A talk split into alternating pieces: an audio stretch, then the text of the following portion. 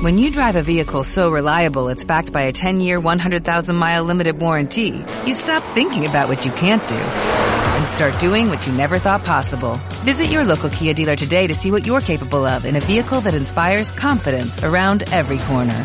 Kia, movement that inspires. Call 800-3334-KIA for details. Always drive safely. Limited inventory available. Warranties include 10-year 100,000-mile powertrain and 5-year 60,000-mile basic. Warranties are limited. See retailer for details. Perdone, ¿de qué medio es? EDATV. ¿De? EDATV. La portavoz de su partido en el Ayuntamiento de Madrid, Rita Maestre, asistió ayer a la festividad católica de la Almudena y pidió a la patrona alegría. ¿Qué opina de que ahora rece a la Virgen cuando en 2015 destrozó una capilla de la Universidad Complutense? Condena la violencia de los independentistas hacia la policía. Ustedes también llevan condenados a sus actos independentistas. ¿Por qué ese doble trato? Va a pedir perdón a las víctimas de las FARC, organización terrorista a la cual usted asesoró. ¿Cómo valora su segunda condena por llamar violador a un fallecido después de haber sido condenado también por, pagar en B a su asistente? ¿Y por qué se niega a pedir perdón a esta víctima? ¿Cree que el comunismo es bueno para la humanidad? Sí, claro, cómo no. Ninguna duda. ¿Y su país cómo está por culpa del comunismo? Bueno, hasta luego, muchas gracias.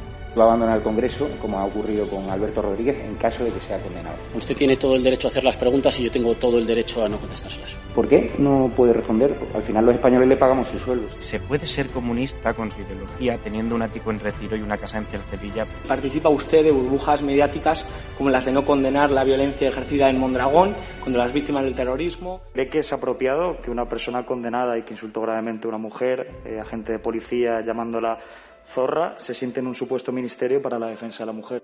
Y si usted puede decir, ¿no? Eh, aquí en esta rueda de prensa, lo digo por eso de la hemeroteca, que no va a dejar a Íñigo Errejón tirado en su partido político Más Madrid y que no va a acompañar en las próximas elecciones cuando sea a, a, Yolanda Díaz. Va a cumplir usted su promesa de abandonar el Congreso en 18 meses, aunque ya han pasado varios años desde que hizo esas declaraciones para regresar a la República Catalana. Pero preferiría que le preguntase tal vez la invitada que llevó a su programa y que dijo que había que matar a Vox o tal vez el diario Gara. ¿Sabe qué pasa, Javier Negre? Mm. Es que yo aquí aguanto a 52 diputados de Vox cada día. Aguantaron sí. 53, pues me da, me da, un palo terrible. Sí, ¿sabe usted a qué voto? Carvajal dice, asegura que el juez tiene documentos sobre los vínculos entre Podemos y el chavismo y también vincula al señor Pablo Iglesias. ¿Qué tiene que decir acerca de esto? Contestarte es una falta de respeto a tus compañeros y compañeras aquí sentados que son periodistas de verdad. Quería preguntar por qué prefiere usted bailar bachata y perrear en la cadena SER a contestar a medios acreditados en el Congreso como EDATV a los que insulta? La secretaria de organización de su partido, Lili Bestring, que ha reconocido en reuniones con la militancia que Podemos carece de cargos con estudio para elaborar leyes. ¿Ven que están ustedes preparados para formar parte del gobierno de coalición? ¿Cuánto dinero de la narcodictadura chavista habría, co habría cobrado usted, señor Zapatero? ¿Le parece delito de odio, señor Errejón, pegarle presuntamente una patada a un señor con cáncer, enfermo de cáncer? ¿Le parece un delito de odio? ¿Condena usted la violación a una simpatizante de Vox en Reus? Condeno el fascismo, el fascismo que se ejerce desde los medios de comunicación. ¿De qué medios usted? De EDATV. Nosotros no vamos a contestar a la extrema derecha, gracias. Ah, no, ni cobrando un sueldo que pagamos todos los españoles y un medio No acreditado. vamos a contestar a la extrema derecha. La pregunta es ¿qué hace usted aquí?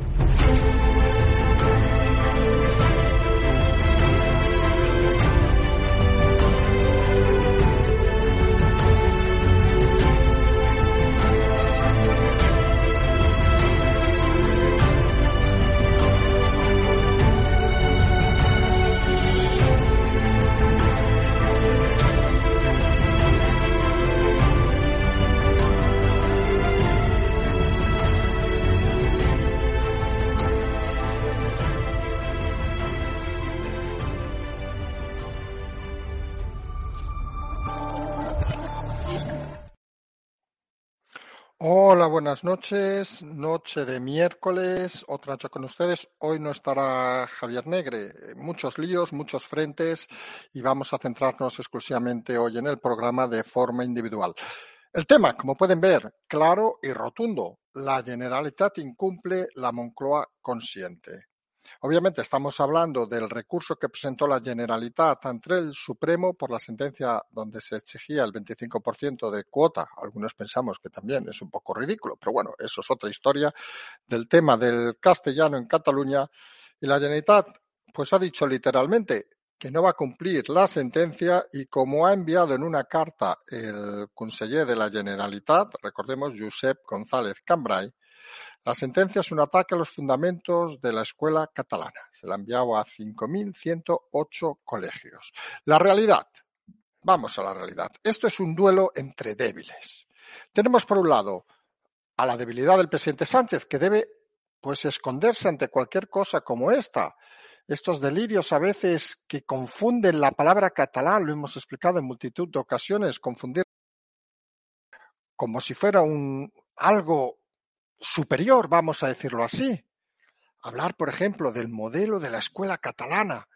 Habrá que ver si también existe el modelo de la escuela cántabra o el modelo de la escuela extremeña o el modelo de la escuela de Bretaña o vaya usted a saber qué, porque esta ufanación constante del gobierno catalán de poner casi en un atril todo lo que lleva la palabra catalán, lo único que hace es confundir a mucha gente que asocia la palabra catalán a cosas que no se acercan a la realidad porque si algo tiene Cataluña precisamente es la diversidad. Pero como decíamos, vamos a centrarnos directamente en las partes importantes. Por un lado tenemos un gobierno débil como el gobierno de Sánchez que necesita los votos de Esquerra Republicana en los presupuestos del Estado.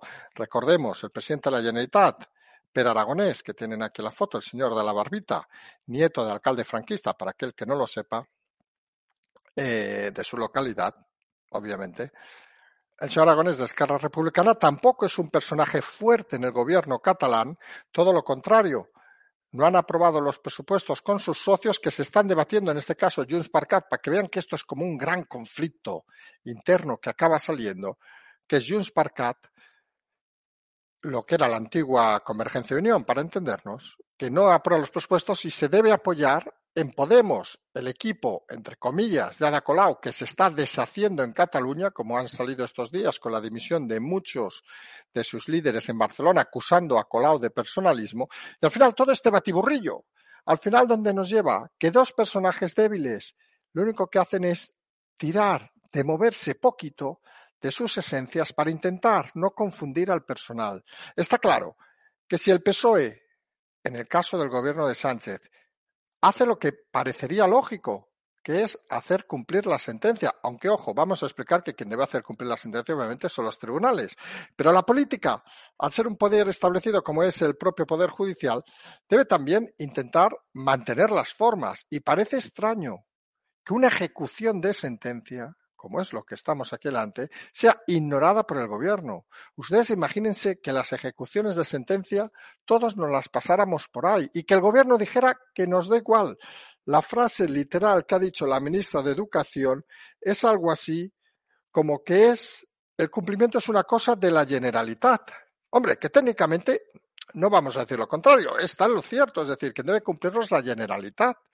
Pero parece, a algunos nos parece, a lo mejor vivimos en un mundo diferente, a algunos nos parece de que, hombre, de que cuando una autonomía no cumple con las leyes ni con las sentencias, hombre, debe haber alguien que le diga alguna cosa, porque si no, esto es un auténtico cachondeo. Como decíamos, debilidad en el gobierno de Sánchez que necesita el apoyo de Esquerra y debilidad curiosamente en el gobierno de Esquerra, que no puede plegarse en un momento de ruptura con lo que era la antigua Convergencia y Unión a estos, entre comillas, designios de los tribunales, a los que siempre ya saben, cuando van a favor son geniales, cuando van en contra, según su teoría, son un auténtico desastre. A todo esto, pues tenemos que el PP hace una cosa de esas que a veces nos puede sorprender todavía más de lo que parecía imposible. En el caso de Casado, que pide un 155 educativo. En fin, ahora hay que hacer las cosas por partes, hay que hacerlas, no sabemos si con señales de humo, vaya usted a saber qué, pero hombre, parece que si incumples pedir un 150 educativo, 155 educativo, parece que estás diciendo que el resto de las cosas las haces meridianamente bien. Hombre, y parece que el incumplimiento no es tanto por las sentencias, sino es un, un incumplimiento, diríamos, sistemático del gobierno catalán de todo aquello que tenga que ver con cumplimientos de sentencias. Recuerden, por ejemplo, las salidas de los presos, los consentimientos que había, etcétera, etcétera, etcétera. Parece que se está convirtiendo en una norma que la Generalitat incumpla cualquier actuación y que la Moncloa, por ahora mismo, por aritmética, nunca mejor dicho, parlamentaria, deba consentir cualquier cosa o mirar hacia el lado. Y el PP dice el 155 educativo Vox va más allá, dice que pide la suspensión de la autonomía. Hombre, parece que está claro que incumplir las leyes debería tener algún tipo de castigo. Recordemos una cosa fundamental en temas judiciales. Cuando se ejecuta una sentencia y es firme como este caso, hay 20 días para considerar que sea incumplida, es decir, desde que se ha notificado hasta que se considere incumplida, prácticamente nos vamos a ir a finales de año, y es en ese momento donde los tribunales deben tomar medidas. Y aquí viene una de las claves importantes. ¿Contra quién se deben tomar esas medidas? ¿Contra el Conseller de la Generalitat? ¿Contra el Gobierno de la Generalitat? ¿Contra los 5.108 directores de escuela, si, si esos lo incumplen? O puede ser, y aquí empiezan las preguntas que creemos interesantes cuando vemos la división existente en Cataluña desde hace unos meses y cada vez más clara. Puede ser que algunos directores de colegio, que en principio parecen los destinatarios de la sentencia, directamente acojan la sentencia y la cumplan. Porque recordemos, la Generalitat ha dicho una frase de esas curiosísimas que dice la Generalitat, que es que ellos van a apoyar a todos aquellos para que no se sientan solos, aquellos que, en pocas palabras, incumplan la sentencia firme y ejecutable del Tribunal Supremo. Pero claro, tenemos experiencias y esto es como lo que hemos explicado en multitud de ocasiones, por ejemplo, del caso del señor Sánchez. Hay tantas experiencias que ha mentido y traicionado a los suyos que parece mentira que alguien todavía se fíe de él. Muy desesperado de estar la gente. Y en el caso de Generalitat tenemos inmunidad de casos, muchos casos, donde está claro que la Generalitat dice una cosa, pero protege al final. Pues oiga, a los suyos, en el momento Artur Mas, a los líderes, etcétera, etcétera, etcétera, a los pringaos, y con todo respeto, un director de instituto, de colegio en Cataluña tendría ese calificativo para los líderes políticos, a los pringaos les tocaría defenderse seguramente solos. Y eso es una realidad que los directores tampoco son estúpidos, hay que decirlo así de claro. Nadie crea que los directores se comportan de una manera aliena a la realidad, ni que van, y es otra cosa que hay que ver, a veces no se ve mucho desde fuera de Cataluña, ni que la gente va ya tan obcecada, tan directa al precipicio como podía pasar hace unos años. Al final la gente acaba decidiendo las cosas y habría que analizar, primero de todo, cuántos de los 5.108 directores van a acatar las instrucciones de la Carta de la Generalitat. Va a ser una cifra interesante porque va a ser un momento interesante para valorar realmente si toda esa construcción, que podríamos decir casi fálica, que ha construido la Generalitat estos años, también se desmorona como el independentismo de siete segundos, como la republiqueta, republiqueta, perdón, de siete segundos, o va a ser capaz de aguantar un movimiento como este. La ruptura del propio gobierno de la Generalitat con la no aprobación por parte de Junts per de los presupuestos, rompiendo ese bloque independentista que recordemos se ha otorgado el Partido Socialista, parece que puede resquebrajarse más con este caso, no porque la unidad de ambos partidos sea contra los tribunales, que parece obvio, sino porque también habrá que ver la posición de Podemos en un momento como este. El Podemos catalán, el Podemos de Ada Colau, que decía repetidamente que no somos independentistas, que ahora apoya al gobierno de Aragonés y que pone en el brete de si ese apoyo va a tener o no tener que ver con la apuesta por incumplir la sentencia del Supremo. Y todo esto al final podría parecer o debería ser, algunos pensamos y algunos tenemos muy claro, debería ser un momento donde las presiones sociales y mediáticas deberían estar al máximo, y uno encuentra una de esas cosas curiosas, vamos a decirlo así.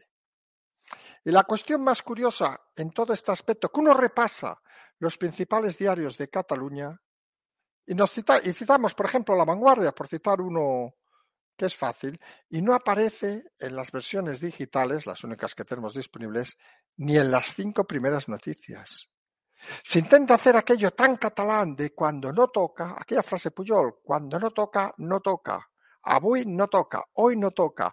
Y parece que es una manera de intentar pasar como ordinario algo que realmente es extraordinario e intentar pasar como normal algo que realmente es anormal. Eso tan típico catalán de los líderes políticos que al contrario convertía la normalidad en anormalidad, el detalle en noticia, todas las tonterías que se han llegado a decir a través, a partir de un detalle estúpido, y que ahora parece que intentan esconder en cierta manera para no alzar todavía más la presión. Uno está en Cataluña y realmente uno puede mirar y pueden hacerlo ustedes, ocho, diez digitales por citarlos y mañana en unas horas y algunos ya la podrán ver, por citar los medios más normales o con más audiencia, y se da cuenta de que todos aquellos con un sesgo, vamos a decirlo así, cercano al partido en el gobierno o cercano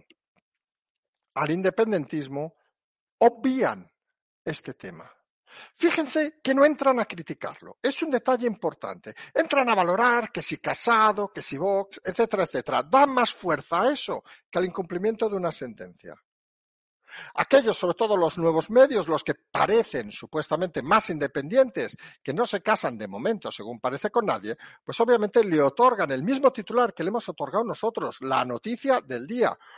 Y vamos a intentar explicarlo desde Marte, lo que hacemos a veces una comunidad autónoma no solo incumple una sentencia, que ha pasado en otras ocasiones, tampoco vamos a negarlo, sino que declara en público que va a incumplirla y obliga, sugiere, vamos a decir la palabra, sugiere por escrito a los directores de centros que incumplan una sentencia. Hombre, no sé, pónganse en el lugar de el Tribunal Supremo, en el juez que ha metido la sentencia, que lo habrá hecho con todo el rigor, que se entiende estos temas. Y dirán, oiga, no solo es que me están pasando por ahí, sino peor todavía, que están diciendo que nadie la cumpla.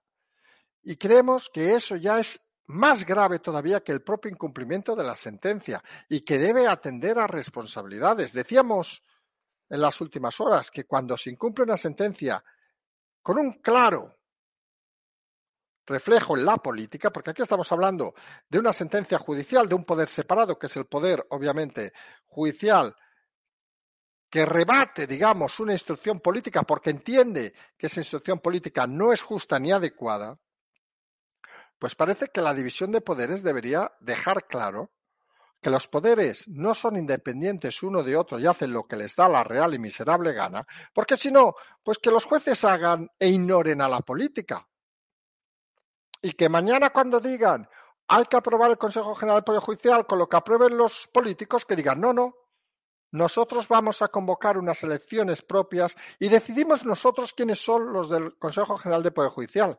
Y os lo tragáis, señores políticos.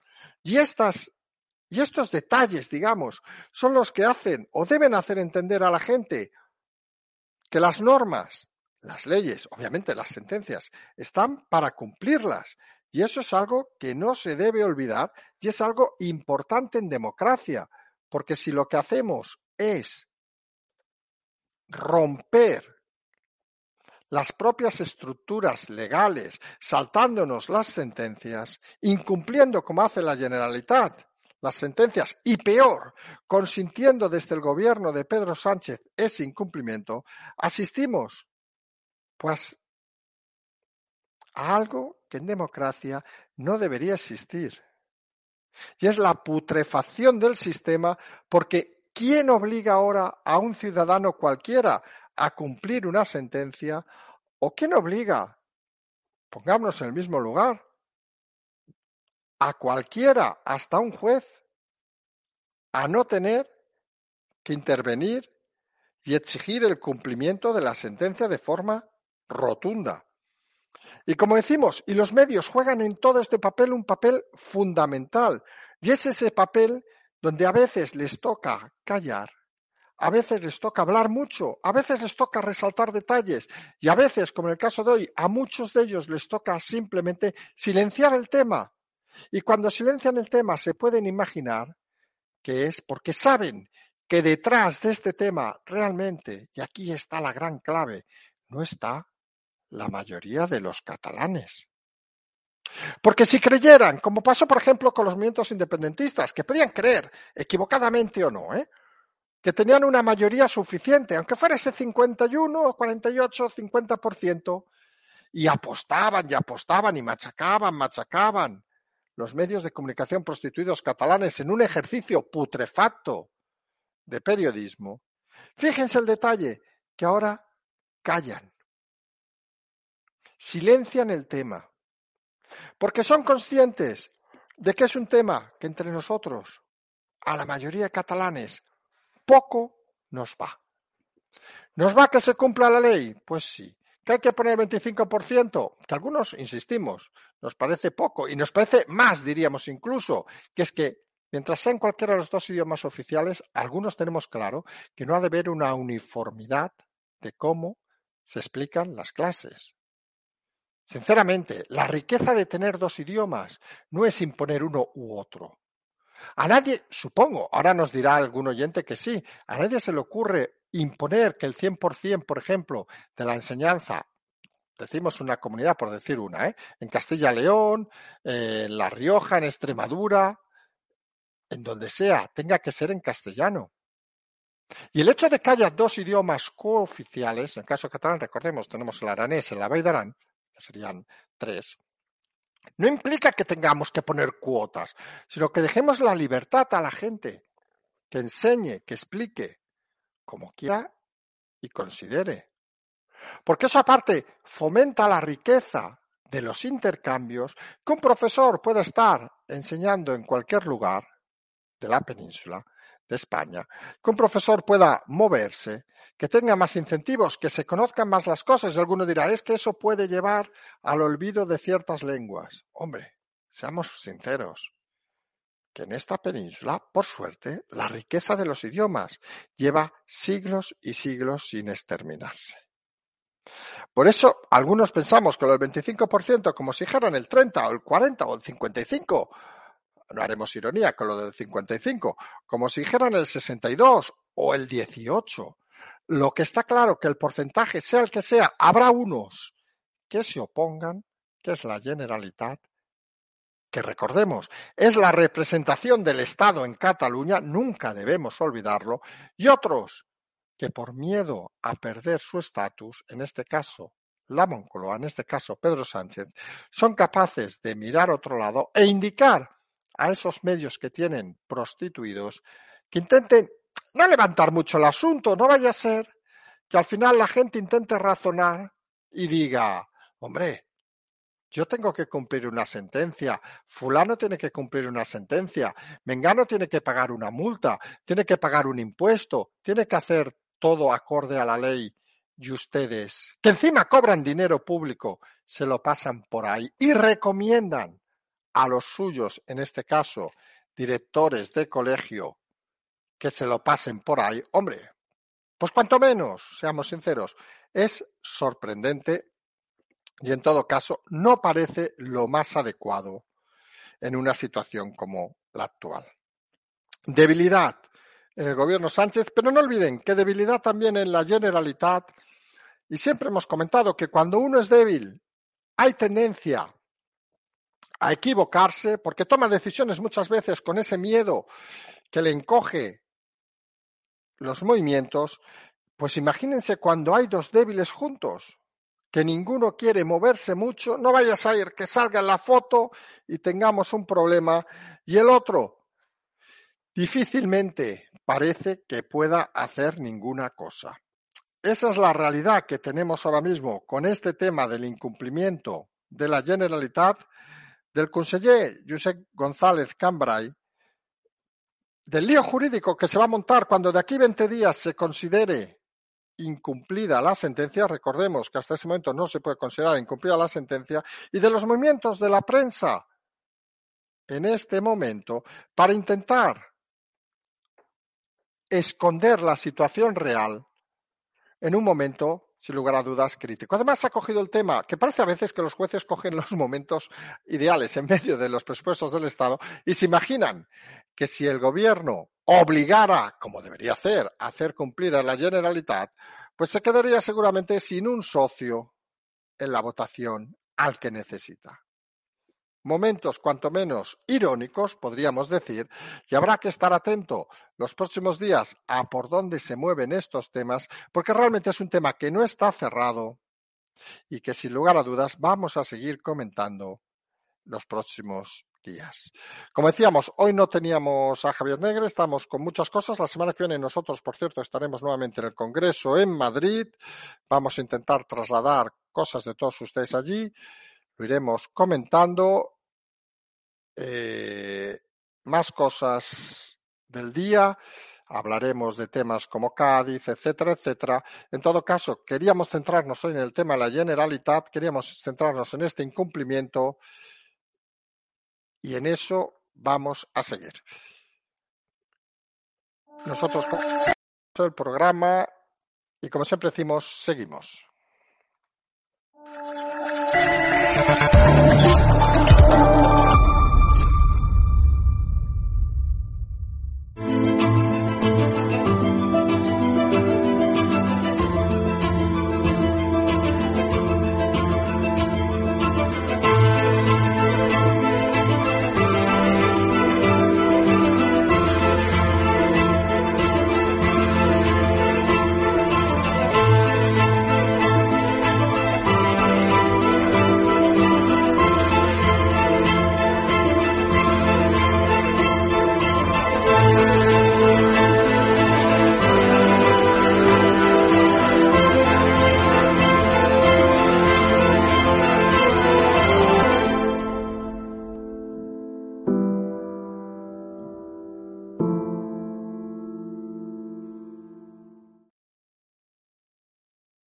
When you drive a vehicle so reliable it's backed by a 10-year, 100,000-mile limited warranty, you stop thinking about what you can't do and start doing what you never thought possible. Visit your local Kia dealer today to see what you're capable of in a vehicle that inspires confidence around every corner.